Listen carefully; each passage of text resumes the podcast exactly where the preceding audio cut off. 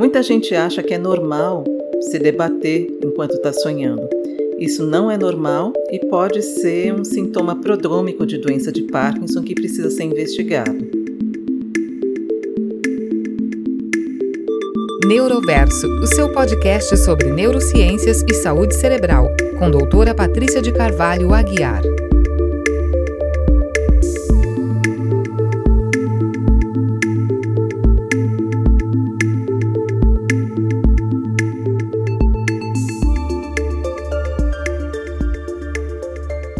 Além dos sintomas motores, que são muito característicos da doença de Parkinson e são utilizados para o diagnóstico clínico, muita gente não sabe, mas a doença de Parkinson também tem uma série de sintomas não motores e alguns deles podem começar muitos anos antes das primeiras manifestações motoras.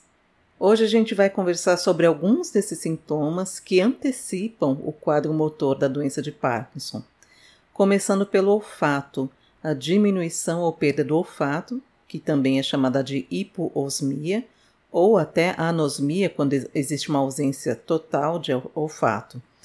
Esse sintoma é muito característico de pessoas com doença de Parkinson e pode começar anos antes, às vezes 10 anos, 15 anos antes das primeiras manifestações motoras da doença.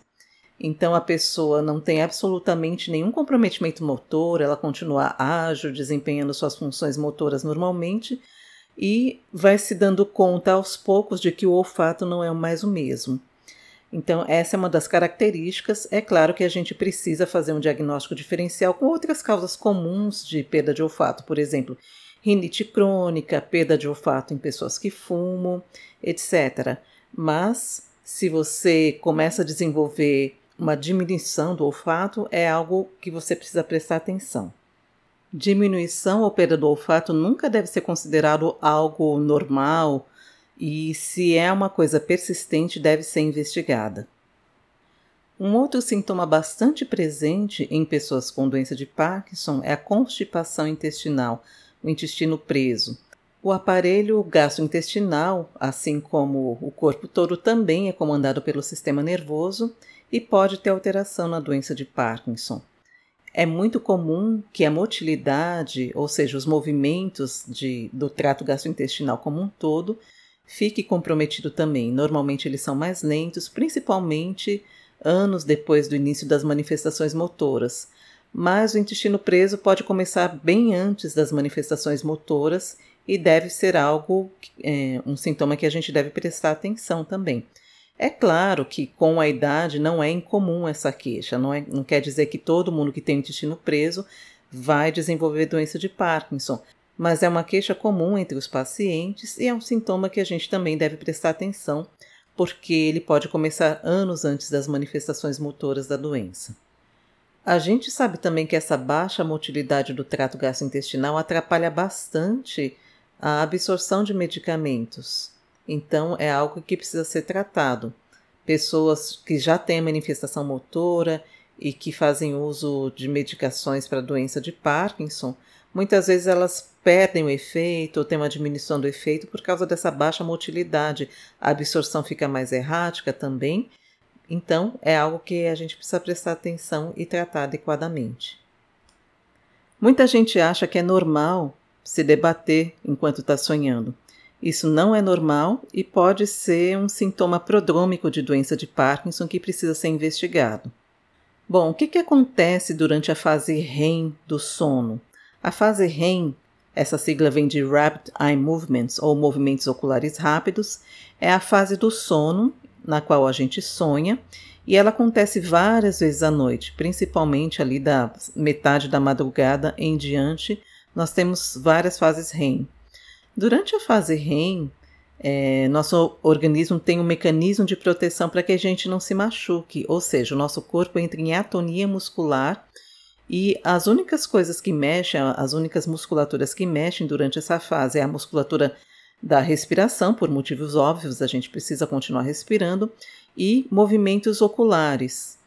O resto do corpo tem que ficar parado. É claro que muitas vezes a pessoa está tendo um pesadelo, está tendo um sonho mais agitado. Segundos antes daquele sonho terminar, ela começa a supercializar e ela pode sim é, apresentar movimentos, acorda sobressaltado. Mas durante a fase de sonhos, o nosso corpo, o normal é que ele fique parado, fique relaxado, em atonia.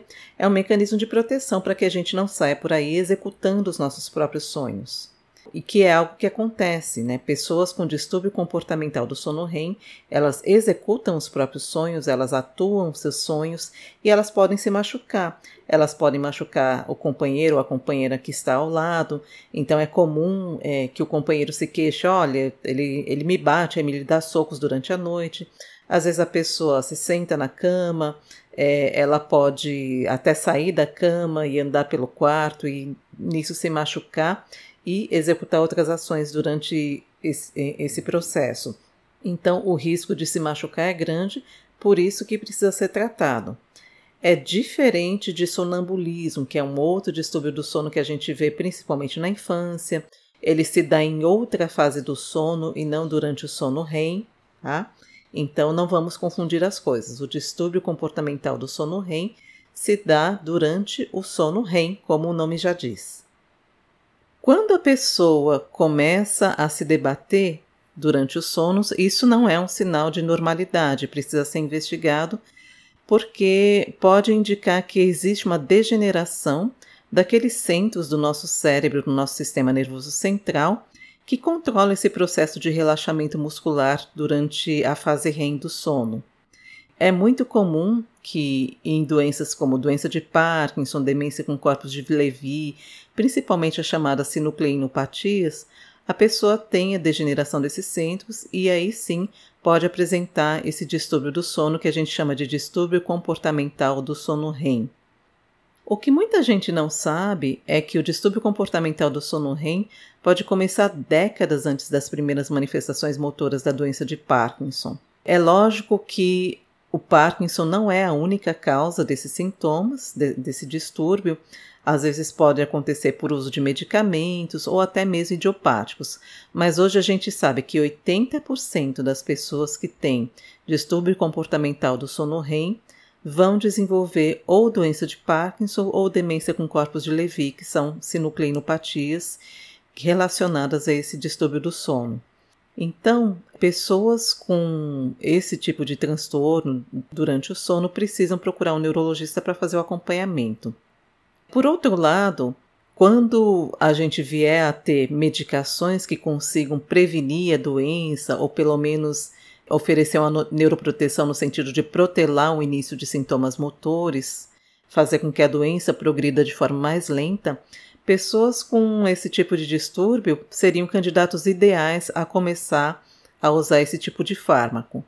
No momento, nós não temos esse, esse tipo de medicamento, mas é algo que né, várias empresas estão pesquisando, há várias propostas medicamentosas nesse sentido, em ensaios clínicos, e nós estamos aguardando aqui algo que seja realmente neuroprotetor para que a gente possa oferecer para os nossos pacientes.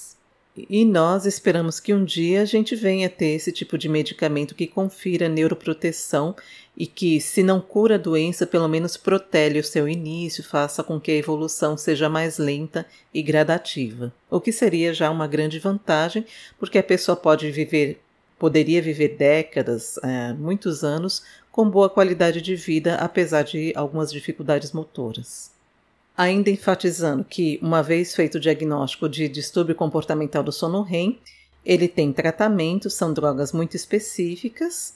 Podemos usar alguns tipos de benzodiazepínicos, não são todos que funcionam, a própria melatonina. E mais uma vez, é importante a gente enfatizar que ninguém deve se automedicar. Na dúvida, tem que procurar o um médico, o médico faz a investigação para fazer o diagnóstico e aí sim determina qual que seria o melhor tratamento. Outra condição bastante prevalente na doença de Parkinson e que pode começar alguns anos antes mesmo das primeiras manifestações motoras é a depressão. A depressão é uma condição extremamente prevalente na população mundial e não a gente não está aqui falando que quem tem depressão necessariamente vai desenvolver doença de Parkinson. Mas o que se observa em pessoas com doença de Parkinson é uma, uma maior prevalência de sintomas depressivos, maior prevalência quando comparado à população geral. E esses sintomas podem começar alguns anos antes da manifestação motora. É lógico que poderia ser uma depressão secundária aos sintomas motores, diante das dificuldades motoras, a pessoa entrar em depressão. Isso também a gente observa, mas o que a literatura mostra é que, mesmo antes de a pessoa apresentar manifestações motoras da doença, ela pode começar com sintomas depressivos, antecipando, às vezes, em um, dois anos, cinco anos, o quadro de manifestações motoras. Então, por isso que a depressão também é considerada um sintoma prodrômico da doença de Parkinson. Ao longo da progressão da doença, a pessoa com Parkinson pode ter outras manifestações não motoras por exemplo, incontinência ou retenção urinária, disfunção erétil, algumas alterações cognitivas também. Alguns desses sintomas às vezes podem até estar relacionados ao uso de medicamentos, então isso varia muito de pessoa para pessoa e sempre deve ser investigado durante a avaliação médica. A gente não pode ficar atento só às dificuldades motoras, mas na anamnese o médico deve perguntar diretamente sobre esses sintomas para que eles possam também ser tratados. Então, hoje a gente conversou resumidamente sobre alguns dos sintomas não motores da doença de Parkinson. No nosso primeiro episódio, nós comentamos sobre sintomas motores que são utilizados para fazer o diagnóstico clínico da doença. Se você ainda não ouviu esse, esse episódio, procure aqui na lista do nosso podcast, ele está disponível. Se essa informação foi útil para você, compartilhe também com outras pessoas para as quais essa informação pode ser útil. Se você tem alguma dúvida, pode mandar um direct em nossas redes sociais. Nós temos o link aí na descrição do podcast. No Instagram é neuro Aguiar. Mande sua dúvida, mande uma sugestão de podcast, algum sintoma que você gostaria de ver discutido aqui. E mais uma vez eu agradeço pela sua audiência.